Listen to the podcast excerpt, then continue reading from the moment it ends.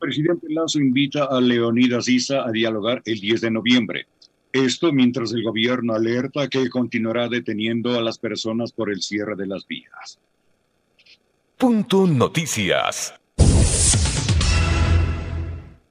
El presidente de la República, Guillermo Lazo, invitó al líder de la Confederación de Nacionalidades Indígenas del Ecuador, CONAIE, Leonidas Issa, a dialogar el próximo 10 de noviembre.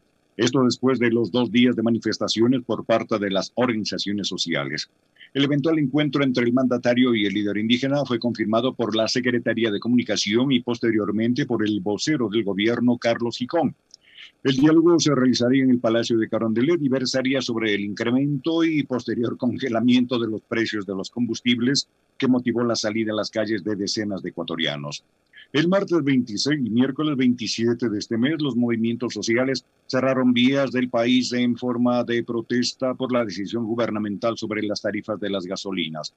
La medida, de hecho, continuaría después del feriado de cinco días ello en medio de la decisión en firma del régimen de no cambiar su postura. En el balance del segundo día del paro nacional, este miércoles 27 de octubre, la ministra de Gobierno, Alexandra Vela, fue enfática en señalar que la Policía Nacional continuará deteniendo a las personas que incurran en el cierre de vías del país. En este contexto, el presidente Guillermo Lazo emitió el decreto ejecutivo 238, en el cual dispone nuevos lineamientos al sector eléctrico del país. En el documento se establece la nueva normativa que se implementará en el país con el fin de potenciar la inversión privada en las distintas áreas del servicio público de energía eléctrica. De la misma manera, contempla que en el 2022 se incrementarían las tarifas eléctricas en el país. En el segmento Pichincho Pina, comenta Alexis Moncayo. Siete de la mañana con 12 minutos.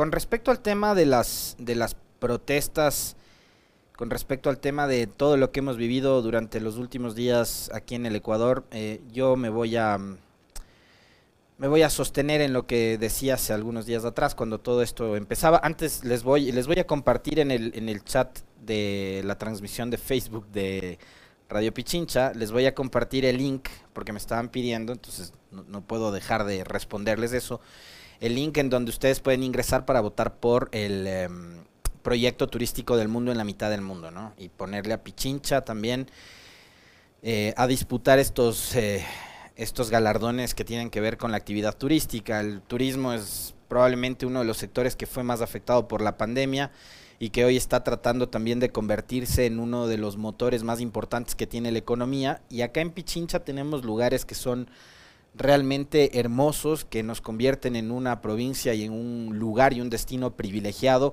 que creo yo debemos, primero quienes vivimos en Pichincha sin ser pichinchanos, eh, y también los, los propios, ¿no? Los pichinchanos, eh, hay que estar, ¿no? Y hay que conocer, hay que recorrer, hay que... Porque además nos convertimos también en los principales promotores de, de lo que tenemos si nosotros no hablamos bien de lo que tenemos? ¿Quién, quién, quién más, no? Después vienen los turistas extranjeros y dicen, wow, estuve en Pichincha, estuve en Quito, estuve en Ecuador, en la mitad del mundo, es un complejo turístico lindísimo y demás. Pero creo que también debe, debe empezar esto por nosotros, ¿no? Yo siempre les recomiendo, ahora viene el feriado, em, vayan a visitar la zona de, del Chocó Andino, el noroccidente, empezando por la propia ciudad mitad del mundo, por San Antonio, por Calacalí y ahí se van adentrando cada vez más, ¿no? Este hay que empezar también a generar esos, esos ingresos y a dinamizar la economía desde actividades además que son tan, tan limpias y tan saludables como es la del turismo, ¿no? Así que ahí tenemos la posibilidad de apoyar al proyecto digital turístico del mundo en la mitad del mundo, eh, simplemente votando. Así que ya les pasé el, el link en el, en, el chat de la transmisión de Facebook Live, eh, así que contamos también con su, con su voto. Eh, vamos a, a, la materia, ¿no? A ver, eh, en estos días hemos vivido jornadas de protestas. Mm, ayer me, me, preguntaban si creía que la cosa se iba a calentar más en los días que vienen o qué creía que iba a pasar. Bueno, yo coincido con lo que nos decía uno de nuestros invitados del día de ayer, el doctor Franklin Ramírez con respecto de que estratégicamente Lazo y su gobierno han hecho jugadas que les han dado resultado. Eh, no fue casualidad, nunca fue casualidad que se haya decretado un feriado larguísimo de cinco días. Y ahí quiero atarlo también al tema del turismo. Eh, cinco días de feriado, que puede ser que usted y su familia, porque los ingresos no son los mismos, o porque eh, no tiene, ha perdido parte de sus ahorros durante la pandemia, o porque su pareja se quedó sin trabajo, porque alguien de su familia se quedó sin trabajo y lo que sea.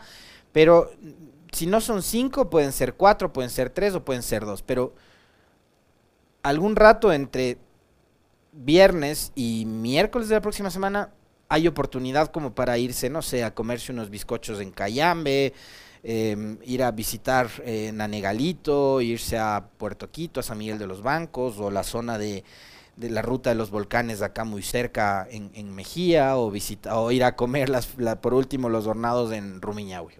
O, estar aquí en Quito y visitar la mitad del mundo, el centro histórico, lo que sea.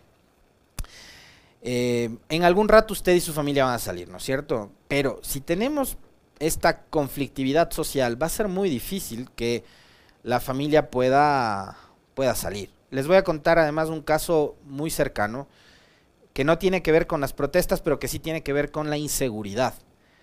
Eh, parte de mi familia y unos amigos iban a trasladarse y a viajar hacia Guayaquil para pasar parte del feriado en el puerto principal.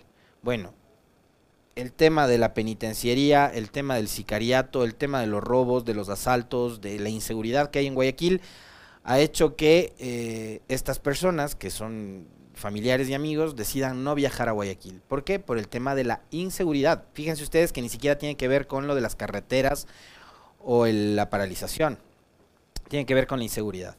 Entonces, si no tenemos inseguridad por un lado, ¿Cómo vamos a vender nosotros al Ecuador o a cualquiera de nuestras 24 provincias como un destino para visitar? Eh, si es que no podemos garantizar precisamente eso, que haya seguridad para los visitantes, para los turistas, para los ciudadanos, ¿no es cierto?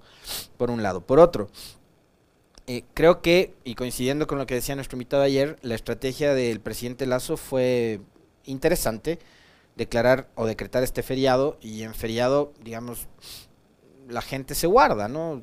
O, se va de paseo, lo que sea, y va a ser, digamos, como, además, el momento no tan oportuno como para que pueda replicarse o pueda cobrar fuerza una protesta, una manifestación social. a partir de ahí, tiene que ver con em, también la decisión del presidente de ausentarse unos días del país este, ayer lo conocíamos, eh, había enviado el presidente con fecha 26 de octubre, hace un par de días, una carta, un oficio enviado a la remitido desde el Ejecutivo, eh, enviado a la Asamblea y a la Presidenta Zori, en donde el jefe de Estado dice que de conformidad con lo dispuesto en el tercer inciso, no sé si los compas ya lo están eh, poniendo en pantalla para que ustedes también lo vean, em, de conformidad con lo dispuesto en el tercer inciso del artículo 144 de la Constitución de la República del Ecuador, me permito comunicar a usted y por su intermedio a la Asamblea Nacional que me ausentaré del país del 28 de octubre, es decir, desde hoy, al 7 de noviembre de 2021 para asistir a diversas reuniones oficiales en el marco de la Conferencia de las Naciones Unidas sobre el Cambio Climático COP26 a efectuarse en la ciudad de Glasgow, en Escocia. Em, también va a visitar eh, parte de lo que es el Reino Unido e Irlanda del Norte. Y también estará en la ciudad de Madrid, en el Reino de España, me imagino que quiso decir reino, para atender varias reuniones oficiales. Es propia la ocasión para expresar a la señora presidenta de la Asamblea Nacional el testimonio de distinguida consideración. Entonces, el presidente Lazo, eh, además, creo que como le caracteriza a él y a su gobierno, le está restando también con, esta actitud, con esta decisión de ausentarse del país durante 10 días más o menos en promedio, le está restando importancia a la manifestación, a la paralización, a las protestas y está diciendo, yo por último me voy a Europa a las cumbres que sean, a reunirme con el rey Felipe o con mi pana Aznar o con quien sea y ya vuelvo. Y cuando vuelva les llamo Leonidas Isa para que venga a visitarme en el Palacio. Algo parecido a lo que les hizo a los señores de las comisiones, tanto de garantías constitucionales como también de fiscalización de la Asamblea, ¿no? no me llamen, nosotros les llamaremos y entonces les diremos que vengan al palacio para conversar sobre lo relacionado a la investigación de Pandora Papers. Algo parecido le dice el presidente Lazo a Leonidas Diza, le dice, este, eh, yo regreso de Europa de mi gira y ahí vente para, para conversar. Eh, no conozco de momento todavía una respuesta del presidente de la CONAIE sobre esta eh, convocatoria o esta invitación a dialogar por parte del presidente Lazo, pero a ver, yo les quiero plantear a ustedes, porque además yo cuando, cuando veía esto, enterándome de la nueva invitación a dialogar del presidente Lazo, digo, ¿Qué tan importante, qué tan seria, qué tan formal es la invitación a dialogar del presidente Lazo a Leonidas Diza, a quien hace un par de semanas lo identificó como parte de un triunvirato golpista?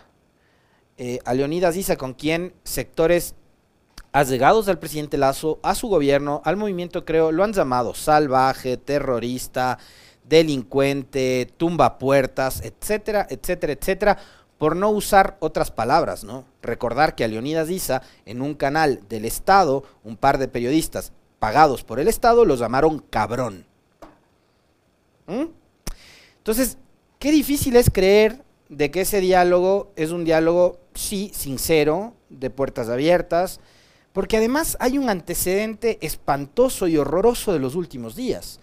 Cuando el presidente Lazo les invita a dialogar a los señores de UNES y ellos van cándidamente, inocentemente a la cita, pensando que estaban entre personas adultas y, además entre esas personas, nada más y nada menos que el jefe del Estado, el presidente de la República, el primer mandatario, y esa cita se convierte en motivo de un chismerío, de un tabloide como el de los pelagatos, en donde la reunión, digamos, en donde yo me imagino trataron temas muy importantes que pueden ir desde la situación jurídica, y tienen todo el derecho además de haberlo planteado, la situación, la situación jurídica de varios de los, de los integrantes de esa organización política, hasta los temas de mayor interés nacional, economía, empleo, producción, seguridad. Pero resulta que de esa reunión entre el presidente Lazo y los señores de UNES eh, salió un chisme, un chisme de lo peor, un chisme de pasillo de una oficina de cuarta categoría. Y la publicaron los periodistas que son alineados al, gobierno, los pelagatos. Entonces, yo me imagino que Leonidas Issa también eh, con su equipo de trabajo, con sus asesores, en este momento deben estar evaluando eh, si vale o no vale ir, si es o no es pertinente ir, y si voy además, ¿con qué propuesta voy a ir? Porque hay algo en lo que también coincido y mucho con analistas y con colegas periodistas, algunos eh, que venía escuchándoles en, esta mañana, de que a los, a los dirigentes indígenas, eh, digamos, más, más allá del tema de los combustibles que se ha convertido como su gran causa desde octubre del 2019, eh, no, les, no les encuentro, no les veo, no hallo en ellos una eh, una propuesta de país, eh, algo que nos ayude más allá del tema de los subsidios de los combustibles a poder salir de este entrampamiento en el que estamos.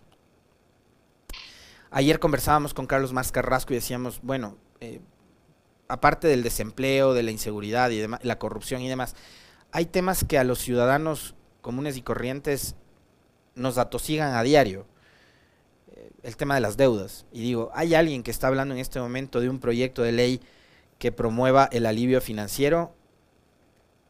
En su momento Pavel Muñoz habló sobre este, este tema, eh, algunos otros legisladores de la bancada de UNES también, pero el resto de bancadas no dicen media palabra sobre esto. Y hay un tema que es súper importante, que nos está gobernando un banquero, al que seguramente no le, va a interesar eh, promover un proyecto de este tipo que beneficiaría a la ciudadanía, pero que de alguna forma también... Eh, no perjudicaría, pero digamos que sí eh, congelaría en parte los grandísimos intereses que tiene el sector bancario. Pero si eso nos ayuda a generar una dinamización importante en la economía, sería buenísimo que desde la Asamblea y desde el Ejecutivo empiece a hablarse de estos temas. Quiero también, y no voy a dejar obviamente pasar la oportunidad de hablar de esto que se ha conocido el día de ayer, un decreto, un nuevo decreto que ha firmado el presidente de la República, que además nos debería poner a pensar y hablar sobre la posibilidad de, eh, en adelante, eh, si es que finalmente se les ocurre ir por este modelo de la famosa muerte cruzada, eh, el presidente podría gobernar por decreto. De hecho, eso es lo que está haciendo. Eh, en este nuevo decreto, el 238, eh, se emiten las disposiciones para dar paso al incentivo de la inversión privada en las distintas áreas de servicio público de la energía eléctrica. Reformular el modelo de desarrollo del sector eléctrico para viabilizar la participación de capital mixto y privado en todas las etapas de la emisión del servicio público de energía eléctrica, alumbrado público eh, general, servicio de carga de vehículos eléctricos y almacenamiento de carga de energía. Y convocar a los procesos públicos de selección para la concesión de mm, ciertas eh, empresas o este, líneas que tienen que ver con eh, el sector eléctrico. ¿no? Y hay un pronunciamiento por parte del comité de empresa de los trabajadores de la empresa eléctrica Quito, quienes dicen que con estas disposiciones se establece que las empresas del sector privado podrán realizar las actividades que le corresponden al sector público, es decir, el paso inicial para que la privatización de este sector vaya en escala. A los trabajadores eléctricos y también a la población nos preocupa sobremanera que estas reglamentaciones se tomen de manera unilateral sin que exista un análisis previo sobre las condiciones en las que se encuentran las empresas que brindan el servicio eléctrico a nivel nacional. Como parte del sector, conocemos muy bien que la rentabilidad que brinda al Estado las empresas públicas cubren los gastos de operación y además generan ganancias, por tanto aquella destinada decisión nos causa indignación. Obviamente, va a causar indignación que se pretenda privatizar un sector estratégico, lo cual además está, lo cual además está prohibido por la Constitución. Y más todavía si es que este sector le genera, como dicen los trabajadores de la empresa eléctrica Quito, rentabilidad al Estado. Lo que podría pasar es que en adelante, si es que esto se privatiza, los costos de la energía eléctrica a usted, a su familia, a su empresa le van a salir más caros. La planilla le va a salir más cara. ¿Qué significa esto también y cuál es el mensaje de fondo? Que el gobierno del presidente Lazo está poniendo al Estado a operar en favor de los suyos y de sus allegados. Probablemente serán los los que tienen los grandes capitales, ¿no? Los empresarios, los banqueros, los grandes concentradores de riqueza, los que están en capacidad de invertir en este tipo de negocios y los que verán además con enorme interés eh, este tipo de políticas que está emitiendo el presidente Lazo, que como lo dicen los mismos trabajadores de la empresa eléctrica Quito, ha sido una decisión inconsulta. No se ha socializado. Entonces, ya veremos si es que en adelante eh, también se genera algún tipo de malestar eh, en este sector. Y no se hagan los sorprendidos. Porque en campaña estaba clarísimo que el proyecto político, económico del presidente Lazo, en ese entonces candidato, apuntaba entre otras cosas al de la privatización. Entonces, algunos que ayer andaban, ¿no? esos que se, se, hacen llamar la verdadera izquierda, que decidieron votar nulo, que además están en su legítimo derecho, pero que en otras ocasiones también le hicieron el juego a Guillermo Lazo cuando decían que preferían un banquero a la dictadura, eh, ahora no vengan a hacerse los sorprendidos nada más. Y quiero cerrar, eh, volviendo nuevamente al tema de las protestas, lo que ha generado en negativo esto y el tema del turismo. Hoy en la mañana eh, veía con, decepción y con, digamos, con, con resignación, porque eso es lo que somos. Esa es la sociedad que tenemos. en eso es en lo que nos han convertido y creo que va a ser muy difícil salir de ese pantano, de ese albañal al que la clase política, los medios de comunicación, las redes sociales nos han llevado. Leía hoy mensajes racistas nuevamente, iguales y peores a los que se reproducían a partir de las protestas de octubre del 2019. Mensajes racistas, mensajes regionalistas, mensajes eh, absolutamente intolerantes. No vayan a visitar Cayambe, no vayan a visitar Cotopaxi, no vayan a visitar Imbabura, no vayan a visitar tales o cuales lugares, porque ahí de ahí se generó la protesta, porque hay que asfixiarles en la economía a los de la feria de Otavalo y que no no, no, no, señores. En serio, ustedes que acusaban a otros de alimentar el odio, dejen ustedes de alimentar el odio. Ya basta Estábamos hablando hace un momento que hay proyectos turísticos importantísimos como los que ha desarrollado la prefectura de Pichincha con el tema de los destinos de colores en parroquias, con el del mundo en la mitad del mundo en el complejo que está ubicado en San Antonio de Pichincha, eh, con lo del Chocó Andino y demás, como para que vengan ustedes a decir, no, no vayan a Cayambe, no, no vayan a Imbabura, no vayan a Cotopaxi. Ya basta, de verdad, basta de sembrar tanto odio, basta de sembrar tanto resentimiento y pónganse por un segundo también en los quítense los zapatos rojos y pónganse por un segundo en los zapatos del agricultor, del campesino, del ciudadano que vive en las zonas rurales, al que le cuesta dos, tres, cuatro veces más que a ustedes el parar la mesa de la olla de su casa para dar de comer a su familia y a sus hijos.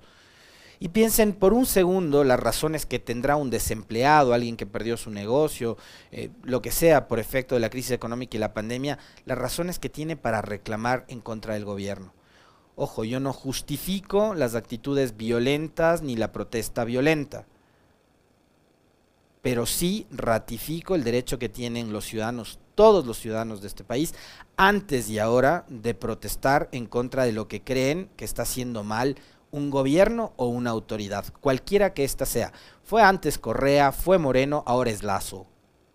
Ustedes también, ridículos, patéticos, cuando gobernaba Correa salían a las calles, se tomaban la avenida de los Chiris y, entraban al centro histórico a vandalizar. Hoy ya se olvidaron, cuando andaban cargando banderas rojas, banderas negras, perdón. Ahora son zapatos rojos. En esa época eran banderas negras. ¿Se acuerdan o no se acuerdan cuando se concentraban en los Chiris? ¿Mm? También protestaban tenían sus razones para protestar. Bueno, ahora los que protestan también tienen sus razones para protestar.